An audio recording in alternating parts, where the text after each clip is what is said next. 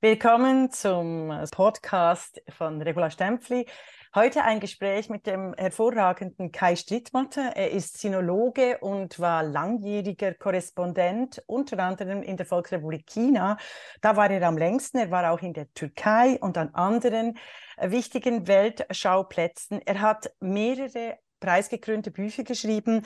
Über das Buch, über das wir uns heute hier unterhalten, vor allem ist die Neuerfindung der Diktatur, wie China den digitalen Überwachungsstaat aufbaut und uns damit herausfordert. Auf Englisch heißt das Buch uh, We have been harmonized, uh, living uh, or life in China's surveillance state. Also, und das wurde 2020 äh, als unter den 100 besten politischen Büchern aufgeführt. Also Gratulation. Willkommen, Kai Strittmatter. Herzlichen Dank, grüße Sie. Also, wir kommen doch mal zur ersten Frage der äh, Curriculum Vitae. Wie kommt ein Bub aus dem Allgäu zum Studium der Sinologie in München und wird nicht nur langjähriger Korrespondent der SZ, sondern eben auch noch preisgekrönter Autor? Sie sind auch irgendwann in den 60er Jahren, glaube ich, geboren, also und im Allgäu in den 60er Jahren nach China. Erzählen Sie uns ein bisschen über Ihren Werdegang. Ja, 65 geboren. Das heißt, als ich im Teenageralter war oder als ich 18 wurde, mein Abitur machte, ähm, habe ich nicht nur meine ganze Kindheit in einer der schönsten äh, Gegenden der Welt verbracht, direkt an der Schweizer Grenze übrigens, also ähm, 20 Minuten zur Schweizer Grenze von ja, meinem ja. Heimatort, zwei Minuten nach Österreich. Ähm, äh, sondern auch damals, ähm, ich glaube, ich habe 16 Jahre Helmut Kohl, das war so meine, ja, also Helmut Kohl als Bundeskanzler in Deutschland, irgendwie, äh, äh, ja, also man hatte so das Gefühl, äh, die Welt bewegt sich überhaupt nicht, ja, also es war alles wunderschön und behütet und so eine richtig äh, schöne Kindheit.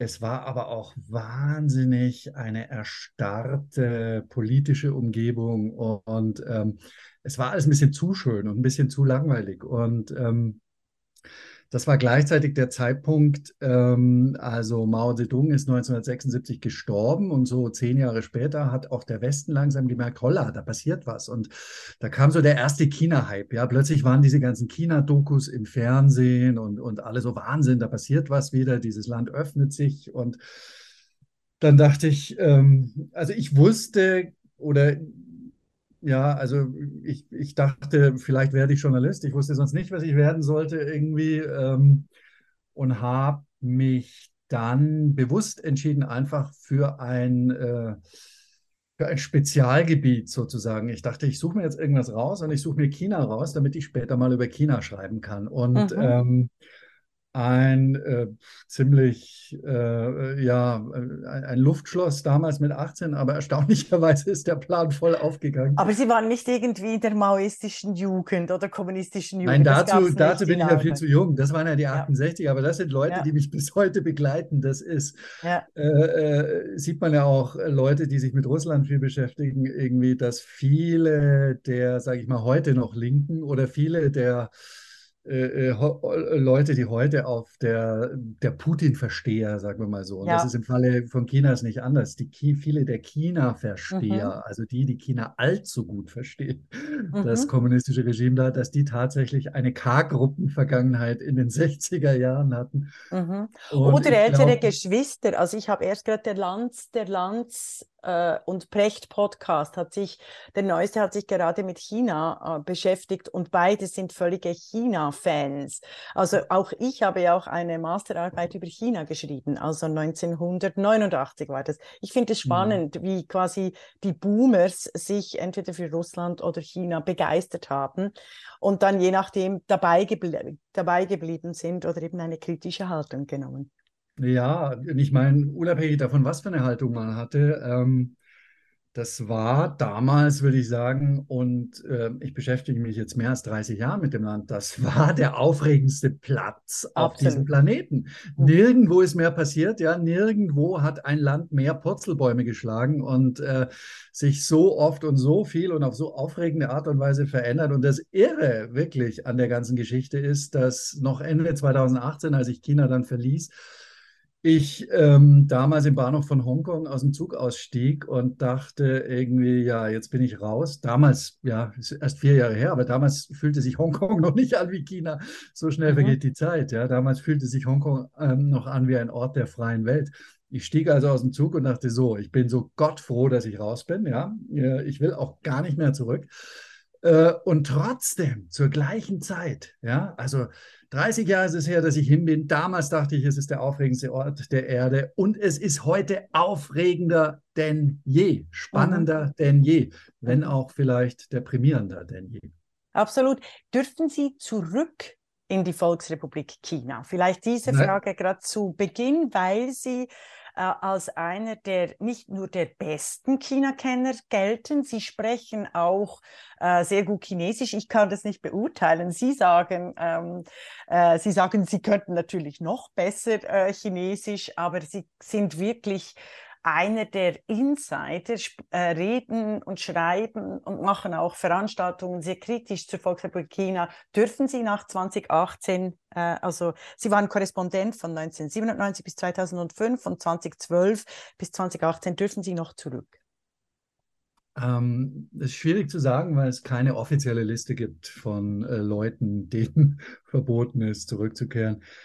Ähm, ich schätze mal nein. Ich schätze mal, ich dürfte nicht zurück. Also, ähm, weil vor allem wegen meines Buches, das da erschien, das Sie erwähnt haben am Anfang des Podcasts. Und ähm, ich habe das Erscheinen dieses Buches, der Erstausgabe, so getimt, äh, und das war wirklich Absicht, dass dieses Buch, äh, ich bin, glaube ich, am 3. Oktober 2018 aus China ausgereist. Ja? Mhm. Und eine Woche später erschien das Buch. Das mhm. war kein Zufall. Ich wollte nicht mehr im Land sein, als dieses Buch erschien.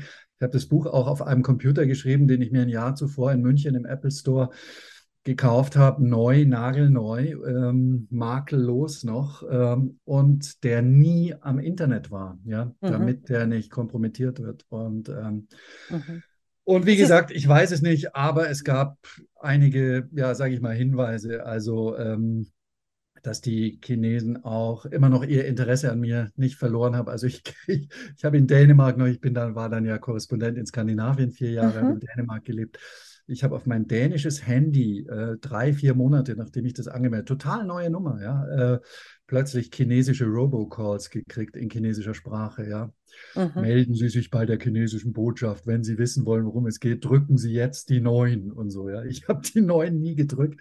Glücklicherweise. Es gab auch, es gab auch Vorfälle mit, also ich war zufällig einmal eingeladen in Augsburg, weil es bei der IHK bei einer Veranstaltung irgendwie wo der chinesische Botschafter und ich beide als Keynote-Speaker eingeladen waren. Und ich dachte schon, wow, mhm. wissen die, was sie tun? Ja, ähm, die trauen sich ja was und sie wussten offensichtlich nicht, was sie tun. Das endete damit, dass ähm, während ich äh, meine Dinge gesagt habe auf der Bühne, der chinesische Botschafter aufgesprungen ist, mitsamt seiner Delegation aus dem Saal gestürmt ist, in seine Limousine gesprungen ist und davongebraust ist. Also Mhm, mhm. Ja, da gibt es wenig Spielraum. Selbst ich eben nach seit 1989, nach so langer Zeit mit der Masterarbeit Schweiz-China, äh, werde von der äh, chinesischen Botschaft regelmäßig verfolgt, indem ich äh, eben auch äh, Robot-Calls kriege auf die unterschiedlichsten Hände. Ich habe ja unterschiedliche Hände äh, und auch Kontaktnamen mit Wissenschaftlerinnen aus China, die sich plötzlich nach 40 äh, Jahren für, äh, nach 30 Jahren für eine Arbeit äh, interessieren von mir. Also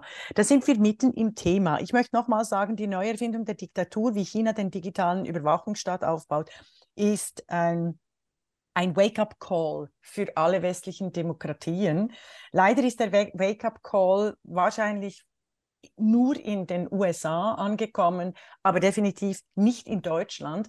Wenn wir die Bilanz anschauen, die Außenhandelsbilanz Deutschland-China, stellen wir fest, um 20 Prozent zugenommen im letzten Jahr. Nachdem die ganze Diskussion war, wir sollten unabhängiger werden, äh, äh, von, äh, äh, von äh, schwierigen Regimen, am Beispiel eben von Russland oder eben auch China. Also da war all talk, no politics. Vielleicht dazu äh, eine Einschätzung von Ihnen, was läuft eigentlich da in Deutschland? Ja, ich würde ein bisschen widersprechen. Ähm, ich glaube nicht, dass da nichts passiert ist. Im Gegenteil, ähm, ich bin eigentlich total baff was alles passiert ist in den letzten vier Jahren. Als ich das Buch geschrieben habe, war das wirklich als Wake-up-Call gedacht. Ich habe das mhm. Buch, das Buch entstand, der wirklich äh, der Geburtsmoment ähm, dieses Buches war der November 2016. Sie erinnern sich, da wurde Donald Trump zum Präsidenten der Vereinigten Staaten von Amerika gewählt. Das war für mich das Motiv, dieses Buch zu schreiben, weil ich dachte, wow, krass, ja. Da passiert was, da passieren Dinge äh, bei uns in, im, im Westen, in den westlichen Demokratien und meine Kollegen, meine Freunde, wenn ich so guckte nach München vor allem, ja, oder auch in die schöne Schweiz, ich habe auch für den Tagi geschrieben mhm. äh, und viele nette Kollegen da in den Speckgürteln des westlichen Europas haben die Leute doch sehr gemütlich vor sich hingedämmert und überhaupt nicht gecheckt, was da passiert. Und die Ausgangslage ist doch die, dass wir, wir haben Europa in der Krise seit vielen Jahren, wir haben eine Demokratie in der Krise.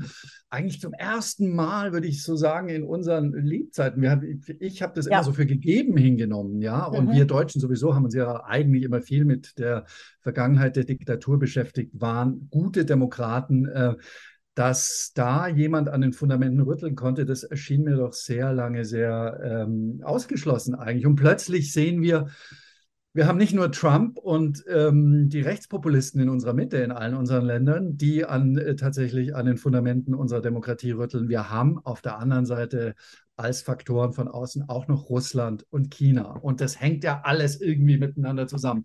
Und genau. damals, als ich das Buch schrieb, als das rauskam, haben alle über Russland geredet. Ja, also die. Mhm. Äh, die Einflussoperationen, die Trolle Putins, die da beim Brexit und bei der Wahl Trumps eine Rolle gespielt haben, die waren ein großes Thema. Über China hat damals kein Mensch geredet, ja.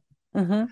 Und ich dachte, wow, ja, erstens muss ich den Leuten sagen, äh, dass China eigentlich die viel größere Herausforderung ist, ja, mhm. weil China ungleich wirtschaftlich mächtiger ist als Russland und dieselben Dinge macht wie Russland, nee, nicht dieselben, Entschuldigung, aber ähnliche Dinge macht wie Russland auf viel breiterer Front mit mhm. viel mehr Ressourcen und viel cleverer und viel smarter also als die Russland. Ähnlichen ja? Dinge, vor allem punkto Digitalisierung, meinen Sie? Oder meinen Sie auch? Nein, ich meine, nee, bei der Digitalisierung, da sind Sie ja, würde ich sagen, äh, da sind Sie ja einzigartig. Da marschieren Sie ja voran äh, bei der Digitalisierung der Diktatur. Da lernen die Russen von den Chinesen, nicht umgekehrt. Genau. Genau. Aber ähm, was ich meinte, sind Einflussoperationen. Ja, also mhm. äh, alle wussten, dass die Russen in unseren sozialen Medien aktiv sind mit ihren, mit ihren Trollarmeen, mit ihren mhm. Trollfabriken in St. Petersburg und so weiter.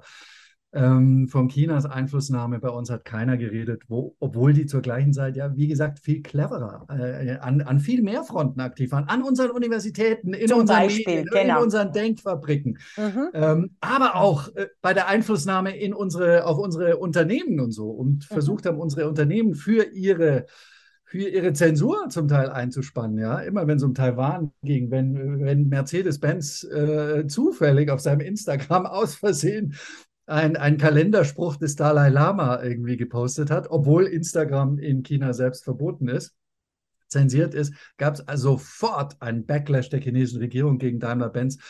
Und das viel Erstaunlichere dann war, dass äh, unmittelbar nach der, äh, nach, dem, äh, nach der Schimpfe aus Peking irgendwie es zu einem unglaublichen Kotau äh, des damaligen Daimler-Vorstandes äh, Zetsche kam, der sich wirklich in ja. den Staub geworfen hat vor China auf eine Art und Weise, wie ich das noch nie erlebt hatte bei einem westlichen Unternehmensführer.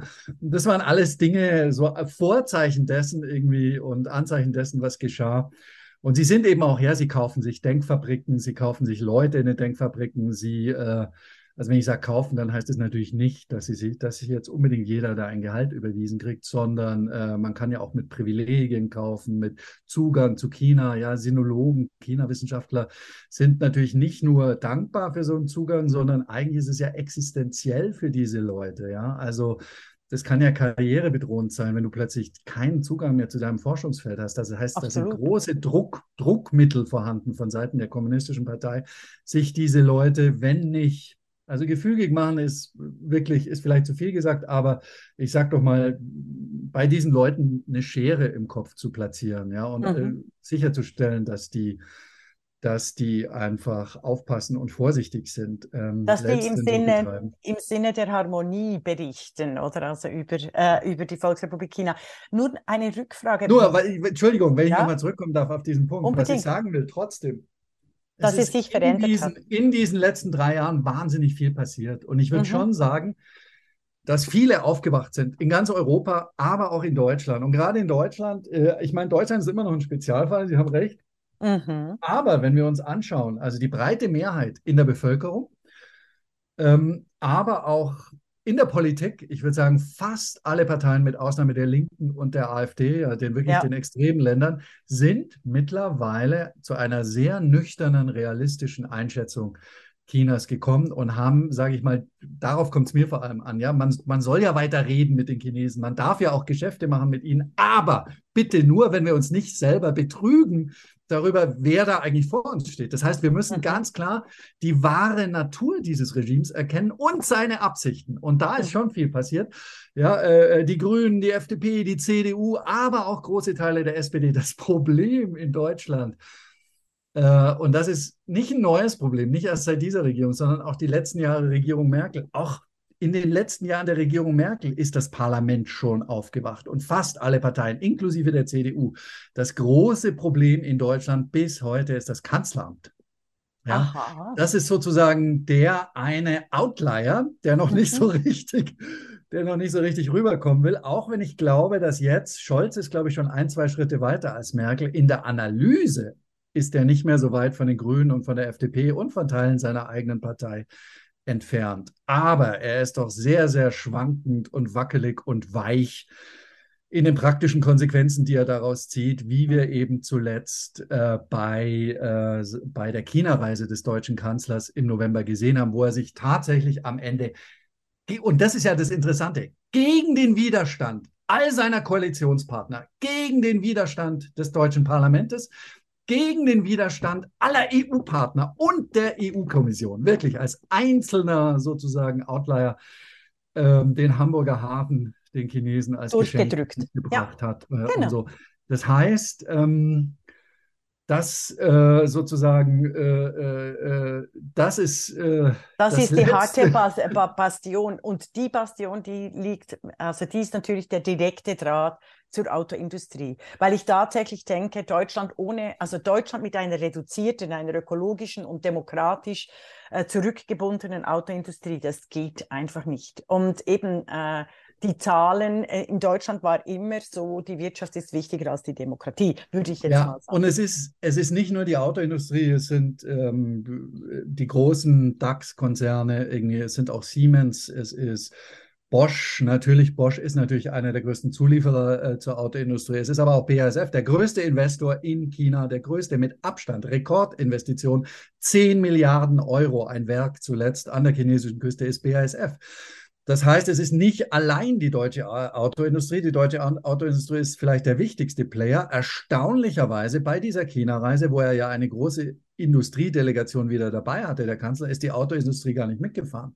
Ah, das waren die anderen Player, die da ja. dabei waren. Also die sind mindestens so wichtig. Mhm. Und auch da muss man aber sagen, auch in der deutschen Wirtschaft ist vieles passiert mittlerweile. Ja, der deutsche Mittelstand ist sehr viel ernüchterter und realistischer geworden als früher aber auch ähm, Teile äh, der Großindustrie. Wer war die erste Institution, die große Institution äh, äh, in Europa, die äh, gesagt hat, China ist ein systemischer Rivale. Das war nicht die EU-Kommission. Die EU-Kommission kam ein paar Monate später. Es war der Bund der deutschen Industrie. Ah, da bin ich selber, also da ist mir wirklich die, äh, ja. der Mund offen gestanden, als die rauskamen vor drei Jahren und das gesagt haben. Das heißt, da sind schon viele Leute, die kapiert haben, äh, äh, was da los ist. Und ähm, dass unsere Abhängigkeiten so groß sind, dass sie gefährlich sind. Auch. Und vor allem, ja, haben die gemerkt haben. Pandemie gemerkt, ja. Mhm. Ja. Also die Pandemie war ein großer Teil, aber natürlich, also äh, da wurden viele, sage ich mal, der neuen Char Charakteristika der chinesischen Führung äh, wie im Brennglas gebündelt in dieser, äh, in dieser Pandemie, Pandemie, nämlich der zunehmende Kontrollwahn mhm. äh, äh von Xi Jinping, von dem neuen Parteichef, der ja wirklich gebrochen hat mit so vielen der Reformmaßnahmen äh, und Politiken seiner Vorgänger und der aus diesem China ein ganz neues Land geformt hat, wirklich ein ganz neues Wesen. Und das ist zentral, das müssen mhm. wir wirklich erkennen. Der hat dieses China von Reform und Öffnung, das immer eine Diktatur war, das ist ja überhaupt keine Frage, aber das doch Nischen zugelassen hat in all den Jahren, immer mehr Nischen der Freiheiten des Experimentierraums mhm. für die Wirtschaft natürlich vor allem, aber in ihrem Gefolge eher ungewollt auch in der Gesellschaft, Zivilgesellschaft, Bürgerrechte, in der Kunst beispielsweise. In der Kunst beispielsweise. Die Kunst, genau, sagen wichtig, ja. Äh, das war ja. ja. das, warum wir China ja. alle so toll fanden. Ja? ja Plötzlich all die tollen Typen, äh, Unternehmer auch, ja, also mhm. wahnsinnige, wahnsinnige Charaktere, aber äh, meine Freunde auch in Peking natürlich vor allem Künstler, Intellektuelle, Akademiker, die da plötzlich Freiräume hatten, die es einfach früher nicht gab und die bei vielen zu dieser Illusion geführt haben, ja, dieses Wandel durch Handel. Äh, wir müssen ja. ja. nur Profite machen und Geschäfte machen. Dann wird China automatisch so wie wir. China wird am Ende automatisch so wie wir. Das mhm. war natürlich immer eine Illusion, ganz klar.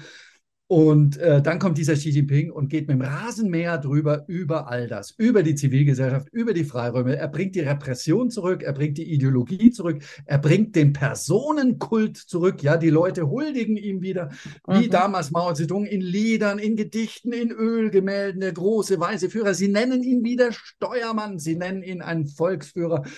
Äh, es ist wirklich irre. Äh, er bringt die Ein-Mann-Diktatur zurück und äh, und damit den Brückenschlag wieder zurück zur Wirtschaft. Das hat endlich auch die so lange, so blauäugige, so naive, wobei man nicht wusste, war es wirklich Leichtgläubigkeit oder war es einfach dem eigenen Interesse geschuldet, war es also eine vorgetäuschte Leichtgläubigkeit der deutschen Wirtschaft.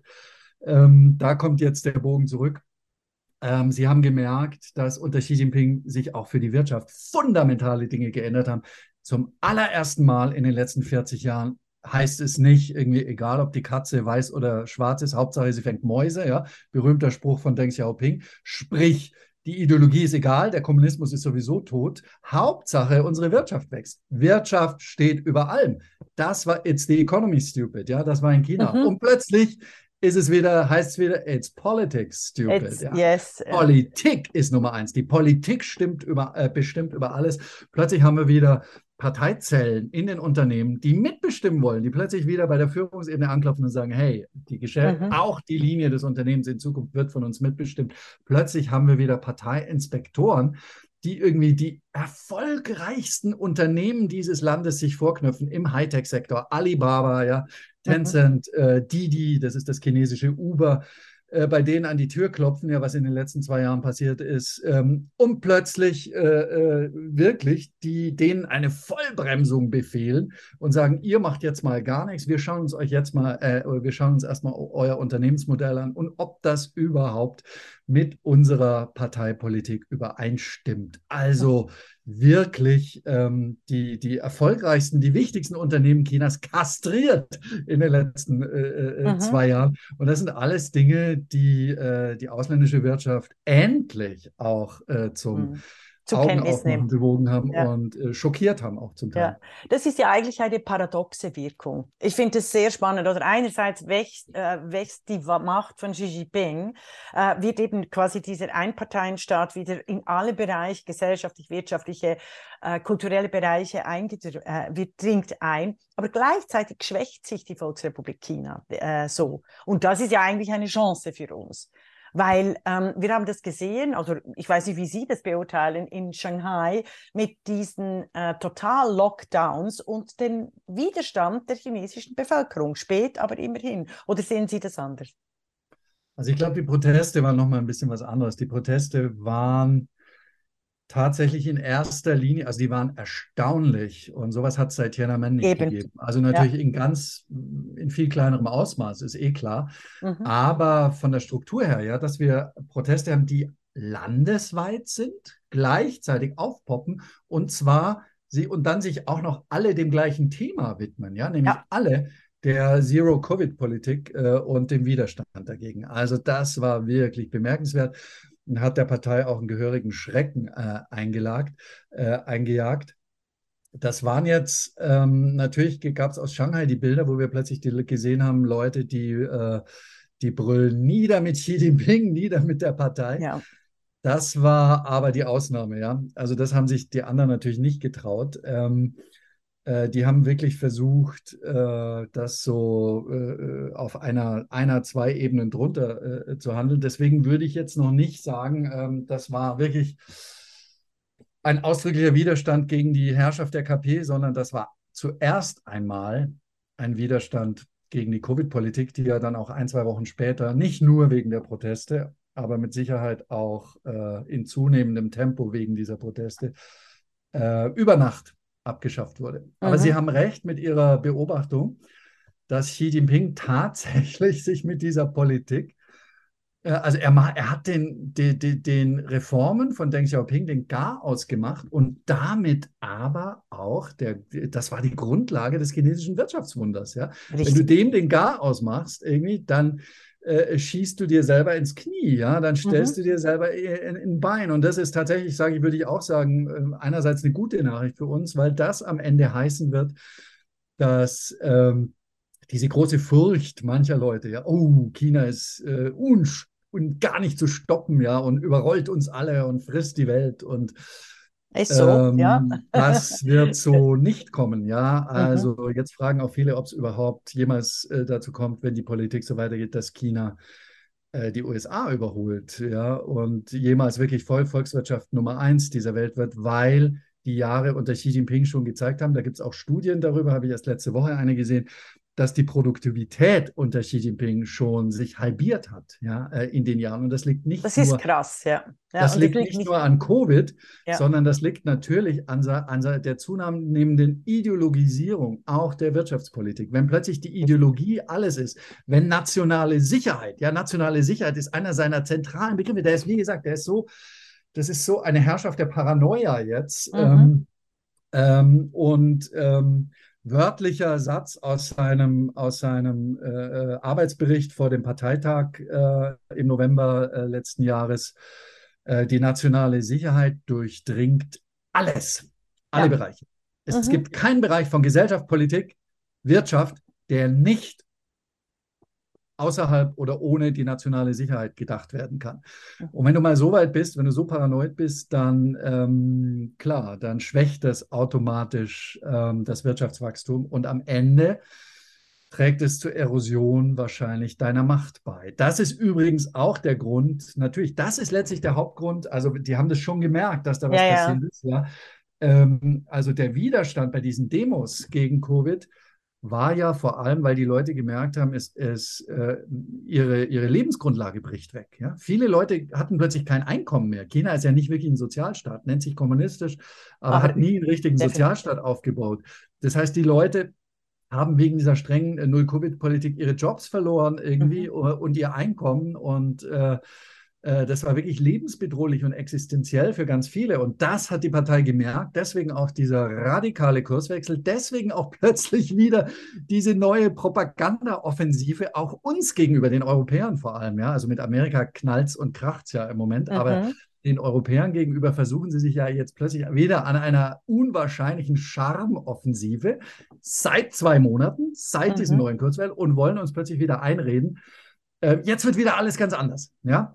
Mhm. Äh, zentrale Bühne dafür war Davos mal wieder. Das, die chinesische Parteiführung liebt Davos als äh, Propagandabühne für ihre westlichen Zuhörer. Wie ja? alle Autokraten und Diktatoren fahren sie weiter. Was ist in, äh, also das ist tatsächlich, äh, das ist tatsächlich so. Also ich finde äh, das, was alles passiert in in Davos. Aber erzählen Sie von Davos äh, 2023. Ja, da, war, da, da tauchte plötzlich Liu, da tauchte der Vizepremier auf, Liuche, und hat plötzlich, ja, und die Botschaft war ganz klar. Die Botschaft war, wir sind zurück, wir sind wieder da, wir empfangen euch mit offenen Armen und wir machen zu Hause wieder eine ganz neue Politik. Ja, also die Privatunternehmen werden jetzt plötzlich, die haben wir jetzt wieder lieb und die, äh, die dürfen jetzt wieder, ja, und das Irre ist ja nicht irgendwie, äh, dass die wirklich solche äh, äh, unglaublich äh, verblüffenden Kehrtwenden hinlegen. Das, das, das viel Irrere ist ja, dass das Publikum davor sitzt und begeistert applaudiert. Und das Publikum sind natürlich westliche Politiker und westliche Geschäftsleute. Und die FT, die Financial Times, hatte einen wunderbaren Artikel aus Davos dann. Der Lioche hat dann direkt ähm, äh, ein Dutzend der größten Unternehmensführer äh, äh, Europas irgendwie noch im Privatgespräch getroffen. Und die haben sich danach alle mit dem Financial Times-Typen getroffen. Und dann beschreibt er da die leuchtenden Augen äh, äh dieser Leute. Und Wahnsinn, und da steht wortwörtlich drin, ja, sie machen alles rückgängig. They will reverse everything, steht mhm. da wortwörtlich drin, ja, also aus dem mhm. Munde dieser Konzernführer, die sich da jetzt ähm, mhm. äh, äh umschmeicheln ließen äh, äh, von Leucher. Und ähm, alles wird wieder gut und alles wird und so wieder alle Evidenz, ja wenn du dir, also das ist das, was mich so irre Keine, macht. es unseren, gibt, ja, an unserer Politik und an unseren Wirtschaft. An unserer Politik und an unserer Wirtschaft ist, ja. dass wir die Lernkurve. dass da so eine große Sehnsucht herrscht nach ja. guten Nachrichten aus der chinesischen Politik und eine unendliche Bereitschaft auf all diese schmeichelnden Worte und schönen Versprechen irgendwie, die alle für bare Münze zu nehmen, ohne sie gegenzuchecken, ja, mit der ja. Wirklichkeit, weil man das, weil man so lange, weil man darauf wartet, weil man es braucht, weil man seine eigenen Interessen da noch hat. Mhm. Und ähm, ähm, das, äh, was, was notwendig wäre, wäre aber natürlich hinzuschauen äh, äh, darauf, was tun die Chinesen denn? Die Taten, nicht die Worte, ja? einfach auf die Taten mhm. zu schauen. Und sich vielleicht zu erinnern an Davos 2017. Was war denn 2017? 2017 war der große Mann selber da, Xi Jinping. Mhm. Und, äh, äh, und stand auf der Bühne. Und gerade war Donald Trump gewählt worden. Die Europäer waren schockiert über Donald Trump. Und dann steht da dieser Xi Jinping der nicht aussieht wie ein Clown, ja, der keine orangen. Haare hat, der ganz seriös aussieht. Und dann steht er auf der Bühne und huldigt der Globalisierung, ist selber der große Verteidiger der Globalisierung, sagt, China öffnet sich noch weiter, China wird sich vernetzen. Und alle applaudieren. Und Ursula von der Leyen, damals deutsche Verteidigungsministerin, heute EU, äh, äh, die Chefin der EU-Kommission, sagt nachher dem zweiten deutschen Fernsehen in die Kamera, unglaublich. Dieser Mann hat, also Xi Jinping hat die Rede gehalten, die wir eigentlich hätten halten müssen. Alle hin und weg vor Begeisterung und keiner, keiner schaut hin und guckt, was tut er eigentlich zur gleichen Zeit, zur gleichen Zeit. Er sagt, wir öffnen China. Zur gleichen Zeit macht er China dicht, wie nie zuvor in 40 Absolut. Jahren. Er sagt, wir vernetzen China. Er kapselt China ab von der Außenwelt.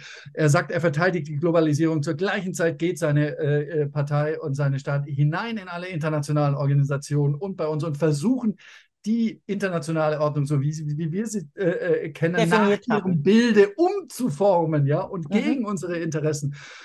Und ähm, ja, diese Blauäugigkeit, das ist etwas. Äh, ich würde ich würd ja sagen, das ist nicht eine Blauäugigkeit, sondern das passt zu unserem demokratischen System, das mit der digitalen Kommunikation überhaupt einen riesen Graben errichtet hat zwischen dessen, was äh, quasi Sprach-, Sprechaktpolitiken sind auf Twitter, oder? Also, und es ist völlig losgelöst von der Wirklichkeit. Also, das empfinde ich immer, da spreche ich Sie als Journalist an, das empfinde ich immer auch bei den öffentlich-rechtlichen Institutionen, bei den Leitmedien, dass da über Themen diskutiert wird und Leitartikel geschrieben äh, wird, die absolut irrelevant sind für meine demokratische Partizipation als Deutsche, die ich nun auch bin. Also dass die und deshalb deshalb sind wir so anfällig auf die ge geschickte Propaganda unter anderem eines Xi Jinpings oder und auch es ist eines natürlich Putin. Ja. Ähm, die Frau Vesta, die dänische äh, EU-Kommissarin, die hat einen sehr klugen Satz ge gesagt, als sie in einem Interview äh, gefragt wurde mit unserer Zeitung. Ähm, ähm, ob wir einfach zu blauäugig waren, Putin und richtig. Xi Jinping gegenüber. Und dann sagt sie wirklich den einzigen, den, den vollkommen richtig hat, äh, äh, dann sagt sie, Naivität, das Wort Naivität würde uns schmeicheln. Wir waren nicht naiv, wir waren gierig. Sehr ja. schön. Das stimmt, genau. Wir waren ein, ein wunderbarer ja. Satz. Jetzt die gute Nachricht ist natürlich schon, wir sind nicht mehr 2017. Es ist wahnsinnig viel passiert und die Chinesen kommen jetzt zurück in ein schon in ein verändertes Europa auch. Ja. Es ist nicht mehr so einfach. Du hast natürlich die Bruder Müllers, das ist der BASF-Vorstand dieser Welt, äh, die äh, ja begeistert sich stürzen auf so etwas. Ähm, aber im Rest der Gesellschaft und der Politik ist schon viel passiert. Und genau, wir müssen Pandemie jetzt aufpassen. Wir als Deutsche müssen jetzt aufpassen, dass der Olaf Scholz nicht zu sehr von den Bruder Müllers äh, wieder in die alte Richtung äh, äh, äh ziehen lässt und dass der, sage ich mal, diesen Wandel mitteilt, weil ich meine, das ist doch, ja, wir haben den Ukraine-Krieg gehabt. Und äh, was macht Olaf Scholz nach Beginn des Ukraine-Kriegs? Er stellt sich hin und hält diese sehr erstaunliche Zeitenwende-Rede. Ich war in Litauen, ja, ein paar Tage nach dieser Zeitenwende-Rede. Ich hab, war damals auch für die baltischen Staaten zuständig.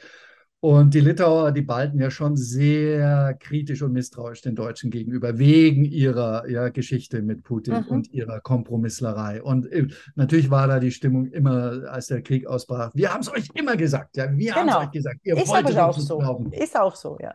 ja, und dann kam diese Zeitenwendenrede und dann waren die total geflasht. Und dann waren die so, Wahnsinn, Wahnsinn, tolle Rede. Und ich habe äh, äh, einen Politologen interviewt, der hatte am selben Tag einen Facebook-Post veröffentlicht, da stand drin, Let's make this day a hug a German day. Also lasst uns jetzt alle einen Deutschen umarmen an diesem Tag. Also a Und first fand, in history. Ja, ich fand das, Germans.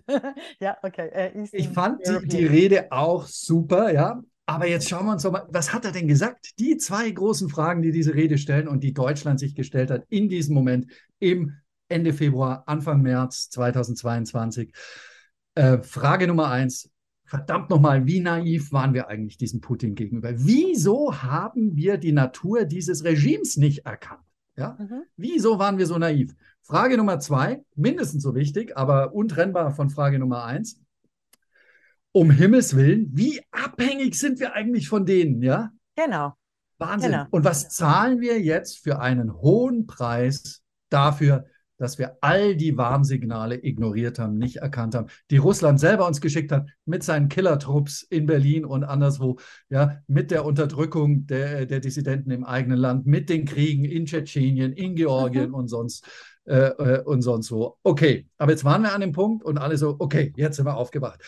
Und ich saß da und dachte, super, super, habe applaudiert und dachte, und jetzt, und jetzt, und jetzt, wann kommt's? Und auf was habe ich gewartet? Dass jetzt der, der dritte Satz kommt, nämlich, und jetzt China. Genau. Weil genau dieselben Fragen müssen wir uns doch China gegenüberstellen. Ja, ja. Und zwar viel mehr, weil unsere Abhängigkeit China gegenüber eine andere ist, eine strukturell andere. Sie, wir, haben, wir, sind, wir haben keine Energieabhängigkeit China gegenüber, sondern wir haben eine äh, Exportmarktabhängigkeit und eine Abhängigkeit in den Lieferketten äh, Chinas gegenüber. Es ist aber eine systemische und eine strategische Abhängigkeit, die viel größer ist als die Russlands gegenüber, die wir ja eigentlich relativ glimpflich äh, jetzt irgendwie äh, über, überstanden haben. Die deutsche Bundesregierung bereitet ja eine China-Strategie vor. Ah, Und jetzt erst. Jetzt erst, hat lang gedauert. Immerhin, äh, die Federführung liegt äh, beim Außenministerium. Ja. Ähm, das Wirtschaftsministerium arbeitet mit. Das sind zwei grün geführte Ministerien. Die FDP steht aber inhaltlich ziemlich an der Seite dessen, was schon geleakt wurde ja. vom vom Außenministerium. Da stehen gute Sachen drin. Ähm, aber diese Strategie wurde auch bislang noch nicht veröffentlicht, weil hinter den Kulissen das Kanzleramt noch ringt mit dem, oder das Außenministerium und das Kanzleramt ringen um darum, was am Ende drin stehen wird. Und das Kanzleramt hätte gerne sehr, sehr wenig, sehr viel, äh, äh, ja, äh, ein bisschen, sage ich mal, schwammigere Formulierungen, damit man mehr Spielraum hat. Mhm äh, und, ähm, Was denken Sie, ist die Motivation des Kanzleramtes nach drei Jahren äh, Pandemie, nach den Aufständen in Hongkong, nach der Verschärfung äh, der nationalen Sicherheit innerhalb von China gegen äh, Taiwan und so weiter und so fort. Also eben, es ist Arbeits wie die, Rus die, Russia Revisited ist jetzt China. Oder, also was ist die Motivation dahinter? Was es ist natürlich die Wirtschaft. Es ist natürlich mhm. die Sorge um die Wirtschaft, um die Arbeitsplätze hier. Der Druck der Wirtschaft auf das Kanzleramt ähm, ist groß, das weiß ich. Aber wie gesagt, das wäre im Moment ähm, die Aufgabe der Politik, hier Führung zu zeigen. Ja? Also wir sind eine demokratische Marktwirtschaft. Wir können unserer Wirtschaft ja nicht verbieten, nach China zu gehen. Wollen wir auch gar nicht. Sollen sie, sollen sie weitergehen. Aber ja, wenn diese ja, Wirtschaftsführer die ein großes Interesse daran zu haben in China sind, wenn die dann einen offenen Brief in der FAZ schreiben, kurz vor dem Kanzlerbesuch, ja, eine halbe Seite, wo drin steht wieder, also äh, all die Begriffe, die wir noch aus den späten 80er und 90er Jahren kennen, diese Dynamik, wahnsinnige Dynamik, ja, und äh, an der wir teilhaben müssen und das Offenheit. wieder das große Versprechen China wird beschworen, als sei überhaupt nichts passiert in den letzten Jahren, mhm. dann ist das auch das wahrscheinlich nicht äh, Blauäugigkeit, sondern große Chutzpe. Mhm. Weil diese Leute auch wissen um die zunehmenden Risiken natürlich in dem Land. Ja, also so blöd können die ja gar nicht sein, dass sie nicht mitgekriegt haben, äh, äh, was passiert ist. Ja, zunehmende also ich Risiken sage nur auch. Wirecard, Entschuldigung. so blöd können Leute sein. Aber, äh, Ja, also aber die Risiken auch für Ja. die Wirtschaft sind gestiegen, weil die politische Einmischung in China viel größer geworden ist, weil es Risiken gibt wie plötzlich auch Sanktionsgesetze im Ausland, ja, Zulieferungsgesetze, wo keine Baumwolle aus Xinjiang, keine Ja. Solar äh, äh, ähm, Komponenten aus Xinjiang und Ja. so weiter. Das ist das eine. Das andere, die direkte Einmischung äh, der KP. Und dann natürlich der große Black Swan Event, den wir vielleicht auch irgendwann mal haben werden in China, nämlich ähm, das Gegenstück zum Ukraine-Krieg, die Invasion, die versuchte Taiwan. Invasion Taiwans. Die wissen schon, dass da ein großes Risiko ist, auch wenn sie kurz- und mittelfristig immer noch wunderbare Gewinne einstreichen. Deswegen sind sie ja da. Ähm, und deshalb haben die ein großes Interesse daran, dass die deutsche Regierung, die deutsche Politik am Ende der deutsche Steuerzahler hinter ihnen steht. Mhm. Und das ist der Punkt, wo wir sagen müssen, okay, das haben wir in der Vergangenheit gemacht, aber da erwarte ich jetzt von der Politik zu sagen, das machen wir in Zukunft nicht mehr, sondern wenn die Politik bei uns jetzt, ja, eine, eine sage ich mal, wir sind ja eine freie Marktwirtschaft, aber zunehmend merken wir auch, dass Industriepolitik äh, wichtig ist und sie hat ja ein gewisses äh, Comeback bei uns wegen China, wegen Russland. Wenn wir jetzt Anreize setzen, ja, Ja. dann müssen wir jetzt für die Zukunft Anreize setzen, irgendwie für eine Diversifizierung. Dieses Wort hört man ja auch aus dem Kanzleramt. Decoupling Mhm. will ja eh keiner, ja, ganzes Decoupling. Für eine Diversifizierung. Und äh, aber auch, ich sage mal, das Gehen nach China darf nicht mehr so äh, äh, gedeckt werden, wie es in der Vergangenheit durch deutsche Investitionsgarantien Genau, also genau. Export, Exportrisikogarantien. durch Exportrisikogarantien, sondern Milliarden dieses Risiko wächst, Ja. dieses Risiko Ja. wird immer größer. Und wenn ihr das eingehen wollt, dann macht ihr das in Zukunft auf Genau. eigene Kappe, beziehungsweise nur noch ein kleiner Teil wird vom deutschen Steuerzahler. Ja, das ist das, was passieren müsste. Das ist das eine. Da geschieht schon einiges. Das zweite ist die aktive Suche nach, ja, Stichwort Diversifizierung. Äh, Mhm. äh, Wir haben vorher gesagt, es gibt strategische Abhängigkeiten. Ja, das Handelsbilanzdefizit ist riesig von Deutschland. Der Handel ist riesig, aber natürlich sind nicht 100 Prozent dieses Handels mit Risiko behaftet. Ja, äh, sondern das Risiko liegt äh, in relativ in einer Minderheit der Felder, sage ich mal. Äh, das strategische Risiko für unsere Demokratien und Volkswirtschaften. Und das sind so Felder, über die jetzt viel geschrieben wurden in den letzten äh, äh, Monaten, nämlich Felder wie seltene Erden, wie die Batteriewirtschaft, alles Felder, auch die für, für den Aufbau unserer nachhaltigen Industrie und nachhaltigen Wirtschaft jetzt zentral werden. Aber auch Felder wie Medizin zum Beispiel, ja. Also Ja. wir haben es ja ganz konkret am Beispiel Masken erlebt, als, als Covid über uns hereinbrach und wir plötzlich merken, kein Mensch mehr außerhalb Chinas produziert Masken. Äh, und plötzlich mussten wir uns die auch alle von China liefern lassen. Aber das geht darüber hinaus. Es geht auch in Felder wie Antibiotika und andere Dinge, wo wir, Genau, wo die Klumpen, die Klumpenrisiken, die sich die, äh, zum, die sich die Wirtschaft selber eingeholt hat und die Nation, also gerade Deutschland. Ja, Also die Nation, ja. genau. Der Wirtschaft können wir da ja keinen Vorwurf äh, äh, Nein, weil machen da wurden die Teil. Ist, Incentives so gesetzt, eben es geht um die Incentives. ja. Und Ja. jetzt sehen wir schon, dass auch der Kanzler mit seiner Lateinamerika-Reise und so, der hat schon kapiert, äh, ja, in welche Richtung es gehen muss.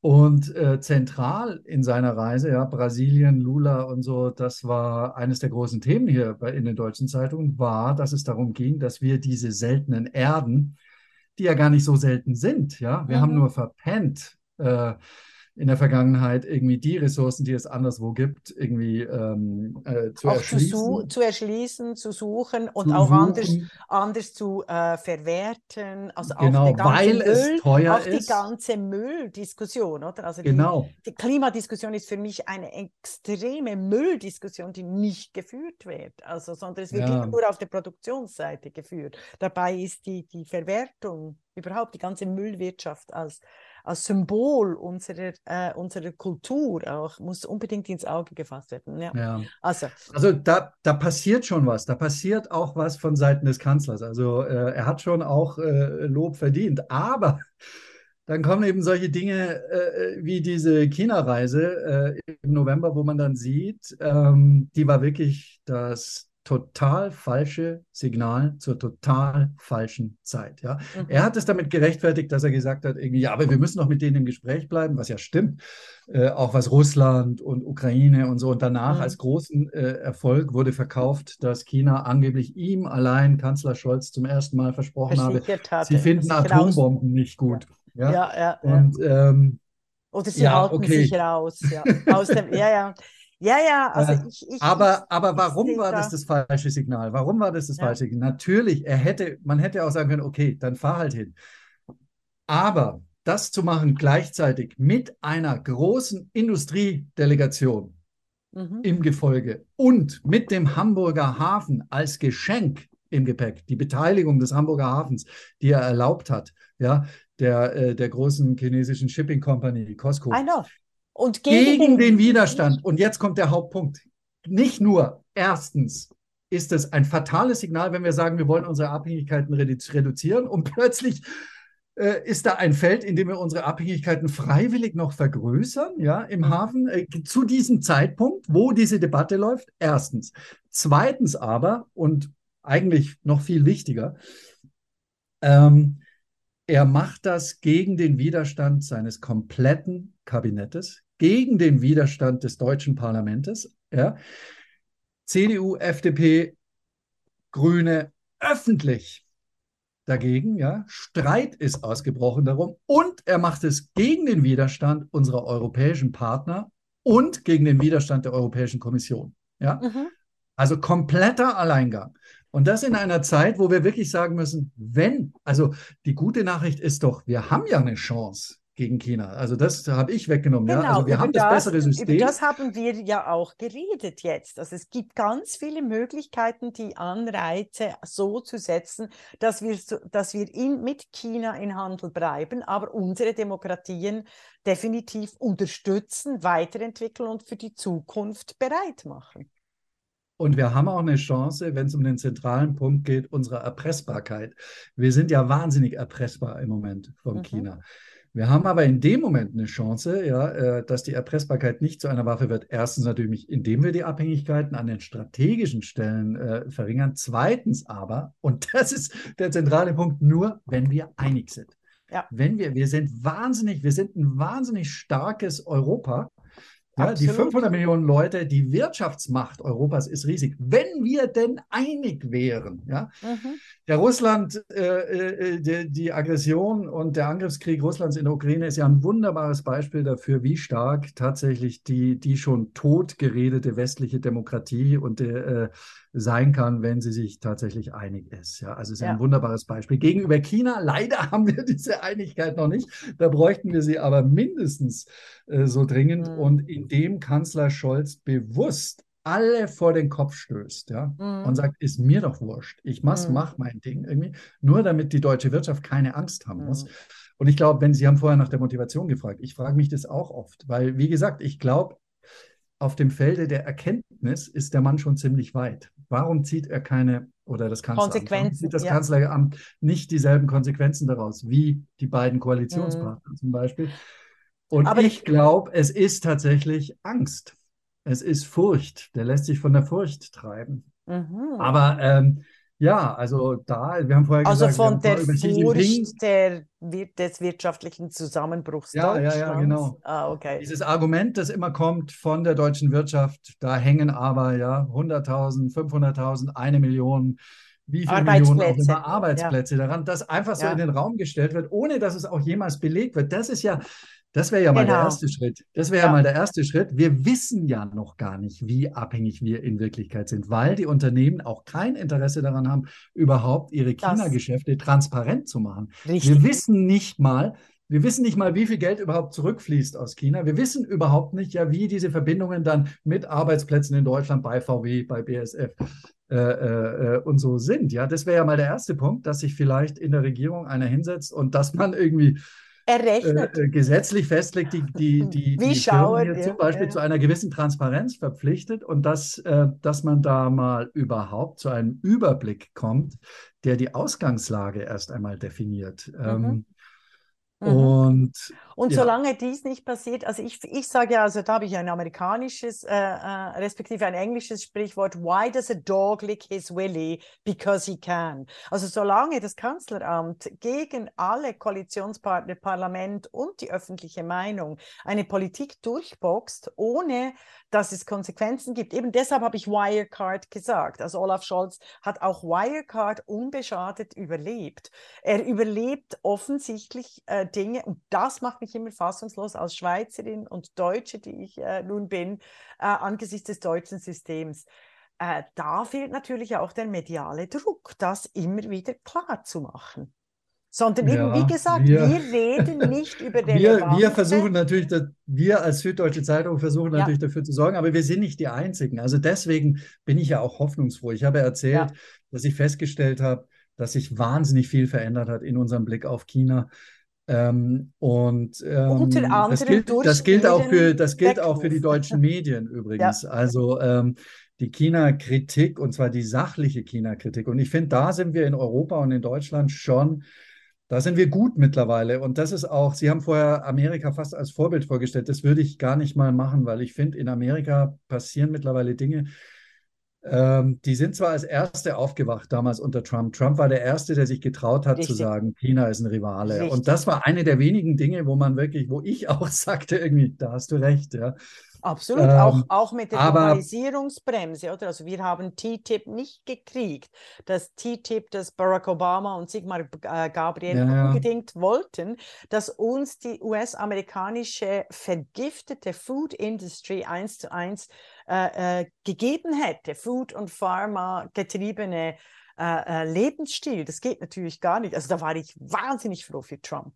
also das, und das sind eben Taten, das sind nicht die Worte. Ja, äh, gleichzeitig hat er, wenn wir über Handelsabkommen sprechen, einer seiner größten Fehler war äh, die Sabotage des ähm, transpazifischen Handelsabkommens ja. irgendwie. Das hätte nämlich, das war nämlich ein geostrategisches Projekt von Barack Obama und von den Nachbarn Chinas. Das hätte wirklich eine vereinte äh, Allianz ähm, gegen, gegen China, gegen China geschaffen und können, das ja. war einer der größten, das hat er gleich als allererstes abgeschossen, irgendwie nachdem er ins Amt kam. Das war einer der größten, schlimmsten, naivsten, dümmsten Fehler, die Trump mhm. überhaupt gemacht hat. Aber was ich sagen will, wenn wir heute auf Washington gucken, irgendwie, dann sind die, ich meine, ich bin ja wirklich äh, äh einer der, will ich mal äh, sagen, schärfsten äh, äh, äh, Analytiker der äh, Schwächen des chinesischen Systems und der, der Herausforderungen und Bedrohungen für uns. Aber wenn ich mir die amerikanische Politik anschaue, dann passiert da schon jetzt schon wieder fast dasselbe, was auch während des Kalten Krieges äh, passiert ist, dass nämlich ein alter Fehler des Westens, dass China wieder einfach nur als Projektionsfläche benutzt wird als mhm. Projektionsfläche für eigene Sehnsüchte, als Projektionsfläche für eigene Ängste, und fürchte und als Instrument in der Innenpolitik. Und sehr viel des China-Bashings in Amerika äh, ist mittlerweile schon fast wieder auch ideologisch getrieben, ja, von Leuten wie äh, Rubio und Cruz, ja. also den, den rechten, ultrarechten äh, äh, republikanischen Rand. Und das sehen wir bei diesem Ballon, bei dieser Ballonaffäre die äh, natürlich irre war, irgendwie ein irres äh, äh Symbol auch, dieser weiße, dieser weiße Ballon am Himmel über, über Montana, über den, über, über den amerikanischen Nuklearraketensilos, ist natürlich schon irre. Aber jetzt, äh, come on, also ist nicht so, als ob wir nicht gewusst hätten, dass äh, die Chinesen äh, spionieren und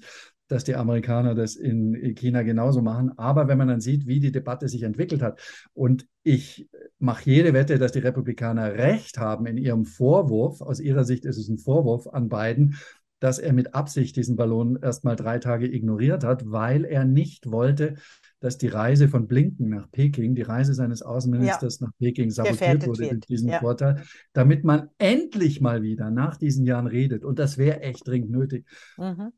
Und ähm, ich glaube, die haben recht, die Republikaner, das war so. Ich würde das aber nicht ähm, als Vorwurf formulieren, sondern ich äh, hätte gesagt, irgendwie diese Reise hätte eigentlich schon stattfinden müssen. Dringend, hätte schon weil, längst unternehmen sollen, ja. Und was wir gesehen haben in Amerika ist, dass da die innenpolitische Stimmung so ist, dass alle, jedes China-Thema mittlerweile in einer hysterischen Eskalation äh, mhm. endet. Und mhm. da dass die schon wieder so weit übers Ziel hinausschießen. Ja, ähm, Hm.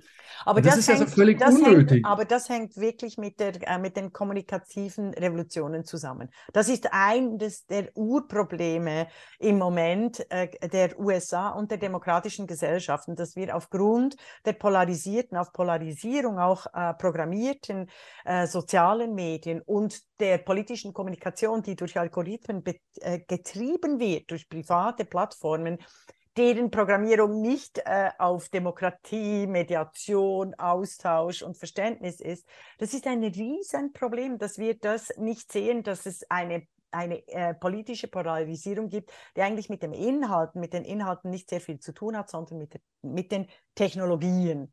Technologien, die übrigens in China äh, sehr äh, gerade zum Gegenteil eingesetzt werden, nämlich um die Polarisierung und um jede Freiheit im Land zu unterbinden. Das ist ja auch, ist ja auch spannend. Also soziale Medien können offensichtlich, oder überhaupt die technologischen Revolutionen können offensichtlich für beides genutzt werden. Ja, das ist äh, natürlich eines der Hauptmerkmale, da haben wir noch gar nicht drüber geredet, von Xi Jinpings Politik. Wir haben darüber geredet, wie er die Ideologie und die Repression zurückgebracht Mhm. hat. Das wäre jetzt einfach nur mal ein Schritt zurück in die 1950er Jahre. Gleichzeitig aber geht er ja weit in die Zukunft und es ist tatsächlich irgendwie das, Es ist die Regierung, automatisiert, ja. Das ist die die Regierung. Regierung weltweit, die äh, sich mit der größten Leidenschaft, also für die politische Instrumentalisierung von künstlicher Intelligenz, Big Data und so weiter einsetzt und die wirklich die Diktatur tatsächlich neu erfindet. Also das, was da jetzt gerade am Entstehen ist oder schon entstanden ist, ist ein digitaler Totalitarismus. Das ist schon nochmal scary auf seine eigene Art und Weise. Mhm, mhm. Darüber können wir nicht mehr äh, lange diskutieren. Ich habe trotzdem noch eine Frage zu Hongkong. 2019 war, hatte der Westen die Chance, wie damals 1956 äh, gegenüber Ungarn oder 1968 gegenüber der tschechoslowakischen äh, ähm, äh, kommunistischen Land, also die Flüchtlinge aufzunehmen 2019. Es gab explizite Appelle der Hongkong-Demonstrierenden, ähm, Angela Merkel unterstützen Sie uns. Und es ist nichts passiert. Wie schätzen Sie das ein? Ich denke, also für mich war das ein Zeichen. Äh, da wird, also nicht nur in der Ukraine wird die Demokratie beerdigt. Äh, es gibt einen Widerstand dagegen, aber für mich war das klar, also jetzt, wir, wir, wir äh, verkaufen einfach die Demokratie. Weshalb hat die Europäische Union nicht Hunderttausende von Hongkong-Chinesen aufgenommen, die dann die beste Bastion äh, auch als äh, äh, Insider und Kenner der ähm, China, der chinesischen Innenpolitik, äh, dann auch innerhalb unserer europäischen Demokratien für die europäischen, für die Demokratien hätten kämpfen können. Also ähm, ja, Hongkonger Flüchtlinge aufnehmen, das ist natürlich ein guter Punkt, aber das haben wir ja gemacht. Ähm, nur natürlich nicht in dieser, in dieser Großzahl, wir als äh, äh, Deutsche. Aber äh, ich sag mal, die positive Nachricht, die für mich positive Nachricht irgendwie ähm, in dieser Hinsicht, und das hätte ich nie erwartet, ehrlich gesagt. Und wenn wir vorher schon Donald Trump gelobt haben, dann loben wir jetzt den zweiten Bösewicht des, äh, des Rechtspopulismus in unseren Demokratien, nämlich Boris Johnson. Mhm. Ähm, sagenhaft, der hat tatsächlich damals beschlossen, irgendwie, und das hat mich wirklich total gewundert, weil das ja wirklich gegen den Tory-Strich total ist. Alle Hongkonger, die einen sogenannten BNO-Pass haben, nämlich äh, British, also das ist so ein Zweitpass, den National- Hongkonger ja. kriegten, irgendwie, Ja. wenn sie Vor äh, ich weiß nicht, 1999. wenn sie noch damals ja. unter, unter britischer Geboren- Herrschaft geboren, geboren äh, wurden, ja. geboren waren und so.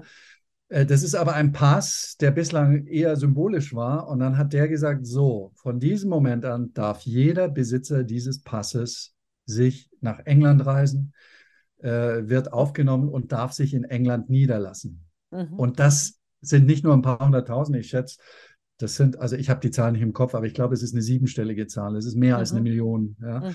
Und das Mhm. ist schon irre, ja. Also natürlich kommen die nicht alle, weil die auch wissen, was sollen wir denn alle in England? Wir kriegen auch keine. Mhm. Also da sind schon gute Sachen passiert. Daneben weiß ich nicht wirklich, was wir wirklich hätten tun können. Man hätte sehr viel äh, sage ich mal, man hätte sehr viel offener sein können, man hätte sehr viel mehr Unterstützung laut aussprechen können. Aber ganz ehrlich, jetzt, äh, da bin ich Realist, ähm, ja. ich glaube nicht, dass das irgendwas geändert hätte. Aber Hongkong ist deshalb wahnsinnig wichtig, weil, wie Sie auch sagen, irgendwie, und da kommen wir auch schon zum Punkt Taiwan eigentlich, weil diese beiden Flecken tatsächlich so etwas wie also im Falle von Taiwan, der Frontstaat der, der Demokratie wirklich an der Front zur, äh, äh, ja, zur Autokratie, zur Diktatur ist. Also wirklich ähnlich wie die, Ukra wie die Ukraine noch.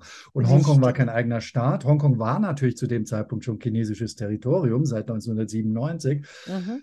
Aber Hongkong hatte diese Autonomie. Hongkong war nie eine Demokratie gewesen. Das können wir den Engländern auch zum Vorwurf machen. Die Engländer haben auch nie den Hongkong eine Demokratie geschenkt, haben sich auch Richtig. immer geweigert. Aber was sie Hongkong geschenkt hatten, war ein Rechtsstaat, die mhm. Rechtsstaatlichkeit. Das heißt, die Hongkonger sind 100 Jahre lang in der Freiheit von Willkür aufgewachsen und äh, eine freie Marktwirtschaft mit freier Presse, freier Meinungsäußerung, ja, Pressefreiheit und Meinungsfreiheit. Mhm. Und das sind schon, das sind schon wahnsinnig, also äh, äh große Errungenschaften. Das, sind, das sind ja eigentlich die zentralen Dinge de, ein, ja. einer Demokratie auch. Und deswegen wurde Hongkong ja 100 Jahre lang auch zur Fluchtburg. Immer, wenn es in China gekracht hat, immer wenn ein Krieg war, ein Bürgerkrieg, mhm. eine Revolution, dann sind die Leute nach Hongkong geflohen. Ja, das war, Hongkong ist ja eine Flüchtlingsstadt. Alles Leute und ganz viele geflohen vor, der Kommunist, vor den Kommunisten. Ja. Absolut. Und jetzt zurückgekehrt. Und ähm, damit kommen wir zu dem Punkt, den ich eigentlich machen will, der jetzt wichtig ist. Wir haben einiges versäumt, äh, äh, was Hongkong angeht. Viel wichtiger aber jetzt, und Hongkong ist eine Tragödie. Ich habe Hongkong so lieben gelernt. Ja. Also mm. ich, ich habe so viele gute Freunde in Hongkong. Mm. Und was da passiert und mit welchem Tempo es passiert ist. Ja. ja. Also wie wie schnell eine internationale Metropole äh, verwandelt werden kann in einen Friedhof, ja, also in einen ja. politischen Friedhof und in eine chinesische Stadt, in eine weitere chinesische Stadt. Schrecklich. Schockierend, wirklich, das Tempo, mit dem das geht. Ja. Was wir jetzt äh, machen können, sollen, müssen, ist, eine Lektion daraus zu ziehen, die vielleicht noch viel, viel wichtiger ist, wenn es um Taiwan geht, das nächste Mal. Wir müssen uns um Taiwan kümmern. Wir müssen auf Taiwan schauen und wir müssen jetzt anfangen, Taiwan zu unterstützen auf alle mögliche Art und Weise, die es geht. Denn Taiwan ist am Ende und wird am Ende viel wichtiger sein als Hongkong. Taiwan ist größer als Hongkong. In Taiwan leben 22 Millionen Leute. Ja. Mhm. Taiwan ist de facto, auch wenn wir alle eine, uns eine Ein-China-Politik beschreiben, de facto ist es ein eigener Staat, ein unabhängiger mhm. Staat. Es ist nicht nur ein eigener Staat, sondern es ist das sensationelle Beispiel eines Staates, der sich von einer Diktatur selbst friedlich in eine lebendige Demokratie verwandelt hat in den letzten 30, 35 Jahren. Das war eine faschistische Diktatur, eine ja. nationalistische Diktatur unter der Kuomintang und ist heute wirklich, also das ist einer meiner Lieblingsorte überhaupt, nicht nur sind die Leute so freundlich, das Essen ist überhaupt das Beste, sondern Absolut, genau. weil man da so Demokratie, die Leidenschaft für Demokratie auch in die, Aktion erlebt. Ja, ja, das auch ist, die kulturellen äh, Errungenschaften von Taiwan. Also es ist wirklich, Taiwan ist das Beispiel, äh, das, äh, um zu zeigen, Chinesen, Chinesinnen sind äh, unglaublich demokratisch, unglaublich frei, kreativ ähm, äh, und, und, und leben, leben ein Leben, das wir zum Teil in westlichen Demokratien äh, sogar noch nicht anstreben oder uns vorstellen können. Ja, und weil die Demokratie so jung ist und weil sie erkämpft ja. werden musste, sind die immer noch von einer Leidenschaft beseelt für diese Demokratie die ich fantastisch finde. Also ich lasse mich da auch selber immer wieder äh, mitreißen. Ich kann wirklich alle Hörer nur appellieren, wenn sie, also erstens gehen Sie unbedingt mal nach China, schauen Sie sich das an, also was mhm. da abgeht. Und zweitens, dann gehen Sie unbedingt nach Taiwan. Und dann werden Sie merken, dass viele Vorurteile, die man, äh, viele dieser Klischees, die man so über Chinesen, der Chinese ist so und so, der Chinese macht so, oh. auch was man in China selbst immer hören, ja. auch von den Chinesen selber übrigens. Ja. äh, ich genau. sag, aber ich habe auch meinen chinesischen Freunden am, im Festland China immer gesagt, hey, geht mal nach Taiwan und schaut euch mal an, wie Chinesen eigentlich leben, die nicht unter der Herrschaft der kommunistischen Partei und unter der Diktatur der kommunistischen Partei Chinas aufgewachsen sind. Und dann plötzlich stellt man fest, wow, irre, ja, die sind ja total anders. Aber Selb, ja, selbe Kultur, selbe Sprache, selbe Tradition, selbe DNA, schwarze Haare, schwarze Augen irgendwie und trotzdem sind die ganz anders. Wieso sind die denn so anders? Ja, Mensch. Ja? Mhm. Da siehst du, also was für ein irres Beispiel dafür, ähm, äh, was um Freiheit und am Demokratie. eigenen Leibe zu ja. sehen, wie sehr ja. Politik eine Gesellschaft korrumpiert und Menschen vergiftet. Die chinesische Gesellschaft ist keine gesunde Gesellschaft. Mhm. Äh, und wie sehr auf der anderen Seite äh, tatsächlich eine Demokratie die Individuen auch äh, äh ermächtigt und beflügelt und äh, zu einem viel gesünderen Miteinander auch äh, befähigt. Und Taiwan ist toll. Aber, und jetzt kommt halt der zentrale Punkt, genau deshalb kann und darf Xi Jinping Taiwan, die Existenz Taiwans nicht dulden. Ja? Das ist ja, ein, ein, ein Stachel in seinem ja, Fleisch. Absolut. Genauso wie Hongkong ein Stachel in seinem Fleisch war. Mhm. Es ist nicht nur das alte nationalistische Narrativ, ja, äh, der Auftrag eines jeden chinesischen Führers, Taiwan endlich ins Reich heimzuholen. Und Xi Jinping hat ja den Eindruck erweckt, dass er derjenige sein wird, der das zu seinen Lebzeiten noch macht. Deswegen äh, ist die Angst und die Sorge um Taiwan berechtigt. Irgendwann kommt dieser Angriff wahrscheinlich, wenn auch nicht jetzt unmittelbar mhm. und in den mhm. nächsten Jahren.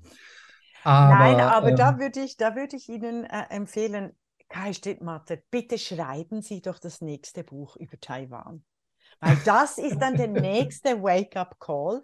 Wir haben den Wake-up-Call, die Neuerfindung der Diktatur. Ich denke tatsächlich, das hat in der äh, deutschen Öffentlichkeit viel mehr bewirkt, als es zunächst im Feuilleton den Anschein machte. Also wir haben viel zu wenige Menschen, also es wurde zwar schon rezensiert, aber die große Diskussion ist dann tatsächlich durch ihre Lesereisen, Interviews und quasi durch die Leute durch den direkten Kontakt mit den Leuten auch entstanden.